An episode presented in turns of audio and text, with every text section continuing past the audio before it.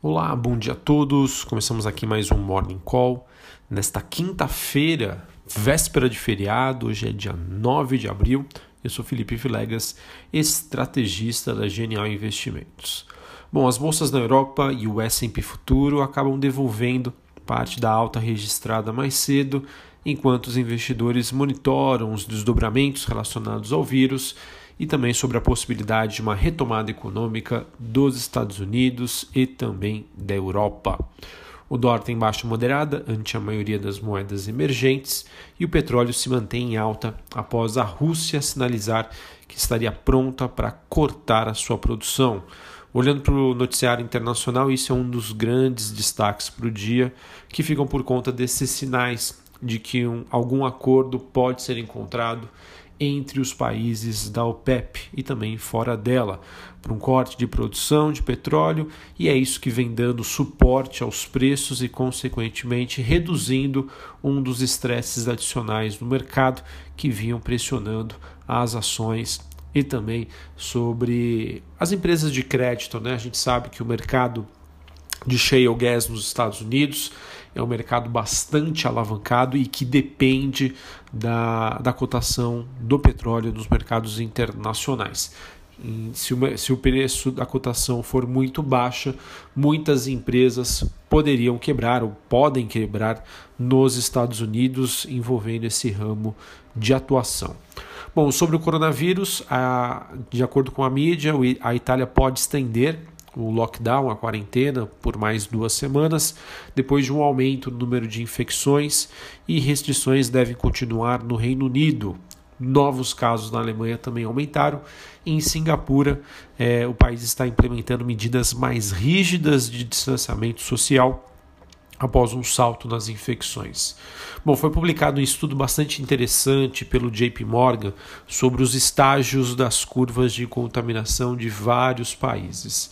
Então, lá no finalzinho né, dessa curva, nós temos a China, um pouco antes a Coreia, no meio deste ciclo, nós temos a Itália, a Espanha e a Alemanha, e subindo, né, subindo a ladeira, subindo essa curva de contaminação, nós temos, por exemplo, né, o Reino Unido, a França e os Estados Unidos. Tá? Digamos assim, quando a gente olha para a parte de subida da curva, da metade para cima, nós encontramos esses países, e da metade para baixo, a gente ainda encontra o Brasil, ou seja, ainda há uma expectativa de que os números aumentem bastante, de acordo com esse estudo, e também é a expectativa da, da, da, do Ministério da Saúde aqui no Brasil, dizendo que espera um pico de casos nos próximos dias, mais ou menos em torno do dia 15 de abril.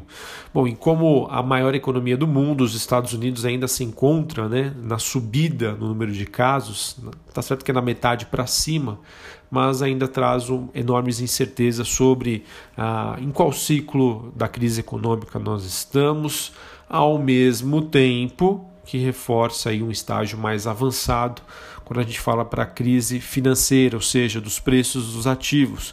Como a gente sempre comenta aqui, o mercado antecipa os fatos. Se está todo mundo esperando uma virada na curva, né, ou seja, que ela chegue ao seu pico e comece a cair, e sabendo que a contaminação já estaria olhando para a parte de subida na sua fase final, né, é, isso reflete aí mais uma vez é, o porquê dos mercados já estarem reagindo. Bom, falando especificamente sobre hoje, acredito que a tendência do dia ela vai depender de uma agenda pesada, tanto de indicadores quanto da fala é, de figuras importantes para os mercados internacionais, como o presidente do Banco Central Americano, o Jeremy Powell, é, e claro, também uma bateria aí de dados que podem mostrar os efeitos da pandemia. Também temos que monitorar a tentativa de acordo na União Europeia para um pacote de estímulos que, se eu não me engano, pode chegar a 1,5 trilhões de euros. Tá? É um número que eu, lembro que eu vi em algum lugar, mas eu falo sem uma confirmação oficial. Eu sei que era uma cifra muito, né, muito, muito forte, né? Talvez um trilhão e meio de euros, não sei, pensando melhor aqui. Mas enfim, pessoal, me desculpem, eu sei que eu vi em algum lugar este número, sei que era um número bastante relevante. Bom, é, sobre a agenda do dia, então, comentando novamente, às 10h50 da manhã, horário de Brasília, o presidente do Fed, Banco Central Americano, Jeremy Powell, fala sobre os impactos da Covid-19 na economia americana. A gente tem também a presidente do Banco Central Europeu, Christine Lagarde, ela uma expectativa né, que seja dada uma resposta a esse plano fiscal, então vamos monitorar. Sobre a agenda de indicadores, é, principal deles às nove e meia da manhã, novos pedidos de seguro-desemprego, Além disso, nós temos às 11 horas estoques no atacado e às 11 horas também sentimentos da Universidade de Michigan. Todos esses indicadores que eu acabei comentando com vocês, é, referentes à economia americana. É, antecipando aqui, só olhando para a agenda Brasil, é, o principal destaque do dia, às 9 horas da manhã, dados de inflação IPCA, isso aqui no Brasil. Bom, já aproveitando então, falando sobre o Noticiário Brasil, é, ontem o presidente do Banco Central Roberto Campos Neto deu algumas pistas mais precisas sobre os próximos passos é, da autoridade monetária, sinalizando é, ou deixando a entender que o país não precisaria de cortes adicionais na taxa Selic. Porém, medidas para, digamos, né, desempossar ou fazer com que o dinheiro circule, chegue a quem precise, podem ser necessários. Tá? É o que a gente vem comentando, é que não adianta o Banco Central anunciar estímulos, medidas, se o dinheiro não chega a quem realmente precisa. As famílias, os profissionais autônomos, a pequena e média empresa. Tá? Então, é, ele sabe da necessidade, isso eu vejo é, de maneira bastante importante que existe essa consciência. É, Para falar sobre o Ministério da Companhia, né, perdão, Ministério da Economia e Banco Central, sim, eles estão tomando as medidas necessárias e positivas para a gente conseguir atravessar essa, essa crise de uma maneira menos dolorosa. E claro, todas essas medidas elas vão precisar ser testadas, é preciso né, ter é, saber se está funcionando ou não, a, a medida de dar um passo para trás, enfim, e pode levar algum tempo para serem implementadas e até mesmo efetivadas, mas isso é parte do processo é, o presidente do Banco Central brasileiro, que busca hoje um acordo com os senadores para aprovação da PEC, que permite ao Banco Central dar liquidez aos títulos longos de renda fixa. É, então, isso é algo super importante. É, quando a gente fala dar liquidez, é permitir que o Banco Central brasileiro compre títulos é, de dívida mais longos, principalmente de empresas. É, isso daria uma tranquilidade maior para o mercado de renda fixa. É, além disso, no, o mercado hoje né, monitora a tentativa do Congresso de avançar na agenda anticrise, com ajuda aos estados e municípios, e que isso pode com certeza ter um custo fiscal ainda maior para o Brasil.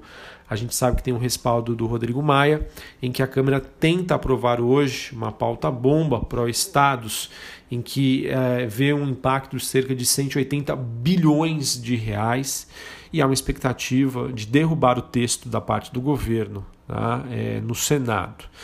Apesar né, do, disso estar sendo tocado pelo Rodrigo Maia, digamos que esse projeto de bondades aos governadores gerou um desgaste até mesmo entre os deputados, inclusive os aliados do presidente na Câmara. É, a gente sabe que além dos impactos do, dessa pandemia na atividade econômica, a inadimplência também ameaça a receita dos estados, ou seja, existe uma situação muito complexa aí para decidir qual é o melhor caminho para se endereçar a crise. Tá? É, vamos abrir os cofres, depois a gente busca o ajuste fiscal, enfim, a gente tem uma linha muito tênue aí e a gente espera que o melhor seja decidido e que, novamente, né, nossos líderes tenham foco total para tentar sanar esse problema mais rápido possível e da melhor maneira também à frente buscar esse equilíbrio fiscal aqui sobre uh, as contas brasileiras. A gente sabe, de acordo com a reportagem do Valor, por exemplo, também a indústria é um dos setores com mais pedidos de medidas para enfrentamento aí dos problemas econômicos gerados pelo coronavírus que estão sendo encaminhados para os governadores. Então existe uma pressão de vários lados. Bom, para a gente finalizar aqui o noticiário corporativo, a Petrobras cancelou as suas datas para pagamentos, é, expectativa para esse ano de cerca de 1,7 bilhões de reais. A Vale anunciou que estendeu o período de manutenção em uma das suas plantas lá no Canadá por mais três meses. Na contramão dessa crise, pessoal, o Raia Drogasil, o Conselho aprovou é, um pagamento de um dividendo adicional. No total, serão distribuídos aos acionistas cerca de 20,2 milhões de reais. A Smiles, empresa do setor de fidelidade vinculada a Gol, cancelou as suas metas para 2020 e a TOTUS, empresa do setor de tecnologia, acertou a aquisição de 100% da Wealth System por cerca de 27 milhões de reais. A Wealth System ela é uma empresa que trabalha com a parte de softwares de CRM e SFA na América Latina.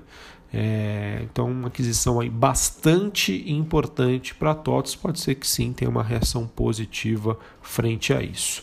E a última notícia que me chamou bastante atenção é que, por conta da pandemia do coronavírus, a demanda por crédito, de acordo com o Bradesco, de acordo com o presidente do banco, uh, Octávio de Lazari, é, aumentou 10 vezes. Né? A demanda passou de 2 bilhões de reais em pedidos para 20 bilhões de reais por dia né? bastante impressionante. De acordo com o próprio presidente do banco, foram três dias de loucura. Bom, pessoal, então é isso. Nós temos uma agenda bastante intensa de indicadores e atividades de pessoas importantes para o mercado, como o Banco Central americano, né, o Fed, o Powell, o presidente do Fed, discursa hoje. Então, todo mundo de olho e também acompanhando a agenda macro.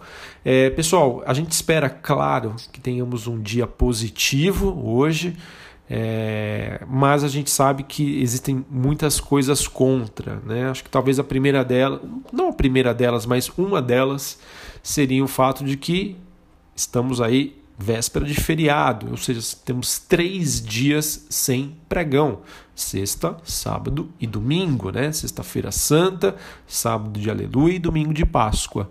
É, será que os investidores vão querer ficar posicionados? Nós tivemos uma semana muito positiva agora no mês de abril. Você acha? Acredito eu que os investidores podem realizar parte dos lucros aferidos para não ficarem posicionados, tá? É um achismo, mas a gente sabe que permite-se também que o noticiário seja tão positivo, tá? Quem sabe ali sobre o posicionamento do Fed, sobre os números de, de desemprego nos Estados Unidos às 9h30, que ou quem sabe até uma, uma definição sobre os membros da OPEP. Então, tudo se encaminha né, e dá a possibilidade para que a gente tenha um dia bastante positivo.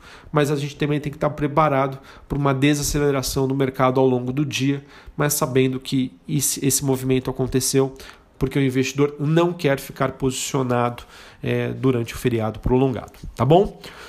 Um abraço a todos, uma ótima quinta-feira um bom feriado. A gente sabe assim, a maioria das pessoas, né, tá tudo em casa, né? Mas tem muita gente, eu vejo, muita gente, em modo de dizer, né? A gente sabe que tem muita gente aí é, também trabalhando com a sua vida entre aspas normal.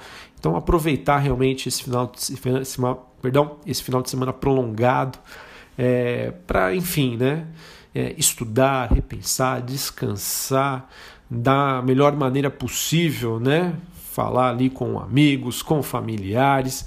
A gente sabe aí que as pessoas estão tendo os maiores cuidados para tentar combater esta pandemia. Novamente um abraço, um bom descanso, um bom feriado. A gente retorna na próxima segunda-feira. Valeu!